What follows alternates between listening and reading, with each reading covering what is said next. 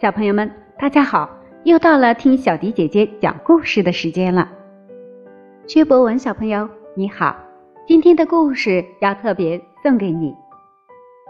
故事的名字叫做《日月食》，讲述了一个寻找太阳的故事。故事里的太阳不仅仅是指物理上的太阳，它还指精神上的太阳，比如理想、希望。目标、热情等等，冲破黑暗就能看见太阳，就像我们每个人一样，克服生活中的难题、精神上的枷锁，就可以找寻内心的光明。薛博文小朋友，小迪姐姐希望你能够积极面对生活，每天都能阳光，充满正能量。爱你的小迪姐姐。接下来。我们就和所有的小朋友一起来听听这个故事吧。日月食，同学们正在上课，这时天空突然暗下来，大家都觉得很惊奇。老师，是不是日食？乔皮奇举手问。我爸爸说，当月亮挡住太阳，天空就会变暗。有可能。老师点头。不过天文台并没有预报日食呀。大家走出教室，呀，太阳果然不见了。不对，乔皮奇挠挠头说：“日食时，月亮的边缘仍然能够看到阳光。”是呀，现在的天空黑漆漆的，星星一闪一闪，跟半夜一模一样。这个现象引起了社会的重视，市长亲自召集科学家讨论此事。肯定不是日食，天文学家说，这时候的月亮还在地球背面睡大觉呢。那为什么天黑了？市长问。因为太阳不见了呀。另一位科学家说，地球的光明是太阳带来的，太阳没有了。地球自然一片漆黑。太阳为什么不见了？科学家们你瞧瞧我，我瞧瞧你，谁也不说话。是呀，谁也不知道是怎么回事。好吧，市长换一种问法，现在该怎么办？应该分两步。科学家说话条理清晰。第一步，寻找太阳；第二步，让地球自己发光。自己发光？市长不解。地球又不是恒星，怎么发光？别忘了，人类的力量是强大的，加大发电量，让灯泡发光呀。原来是这样，市长觉得很有道理。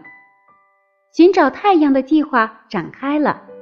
市长在全市挑选寻找太阳的勇士，乔皮奇的爸爸也入选了。爸爸，您可要为我们家争光啊！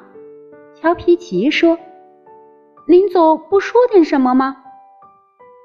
爸爸发表壮烈宣言：“找不到太阳，我们就不回来。”勇士们出发了。留下来的人则要继续生存下去。太阳的失踪让白天变成了黑夜，而发电厂的运行让黑夜变成了白天。到处灯火通明，人们正常上学上班。只不过白天黑夜的区分靠的是钟表。市长先生对这一切感到满意，但心里也有隐隐的忧虑。发电厂能工作多久？他问。工程师回答：“地球上的燃料可以供发电厂运行五十年。五十年啊，太阳应该找到了吧？”然而，事情并不像工程师说的那么乐观。电厂是可以发电五十年，但新的问题来了：食物不能供应五十年。地球上的庄稼都是靠太阳的照耀才生长的，现在没有太阳，光靠暖棚里的灯光，它们根本长不好。还有更严重的，空气变得越来越寒冷。市长又把科学家召集在一起，这到底是怎么回事？我来回答。乔皮奇混在科学家中举手。太阳是地球的光芒之神，地球上的光和热都是太阳提供的。现在太阳没有了，地球就会渐渐冷却。冷到什么程度？和宇宙空间一样冷，零下一百多度。尽管房间里有暖气，市长还是打了个哆嗦。这时传来一个好消息：寻找太阳的勇士回来了。大家急忙出门迎接，顾不得寒暄，市长就问：“找到太阳了？”没有。乔皮奇的爸爸摇摇头：“我们绕了地球一圈，哪里都没有太阳的影子。”完了，这下真是没有任何办法了。空气继续冷下去。人们都躲在家里烤火取暖，可是后来连火焰都冻住了。乔皮奇打开取暖器，没想到取暖器旁边的空气结冰了，把它冻在里面。乔皮奇，爸爸妈妈奋不顾身地用体温融化空气，将乔皮奇拽出来。乔皮奇得救了，可是爸爸妈妈却被冻在空气里。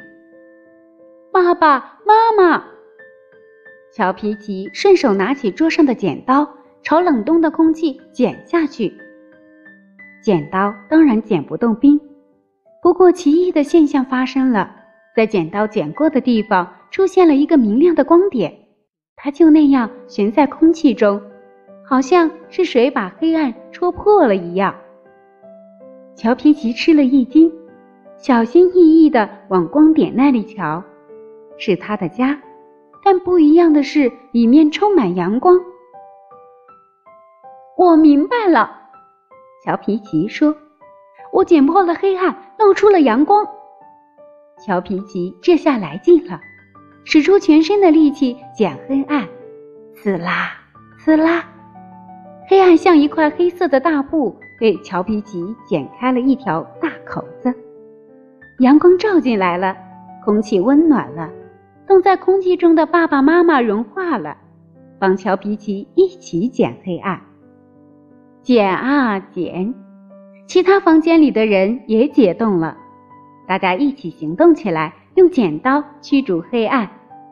最后一丝黑暗终于被铲除，太阳高高的挂在天上，向大地抛洒着温暖的光芒。乔皮奇满头是汗，喜滋滋的享受着阳光。原来太阳一直在那里，他想，我们没有找到它，是因为没有剪开眼前的黑暗。好了，小朋友们，这就是日月食的故事。博文小朋友，这个故事你还喜欢吗？如果喜欢的话，可以把这个故事转发到朋友圈，邀请你的小伙伴和你一起来听故事。当然，小朋友们如果有想听的故事，也可以让爸爸妈妈在我们文章的末尾进行留言，就有机会听到小迪姐姐专门为你讲述的故事。今天的故事就讲到这里了，宝贝们，晚安吧。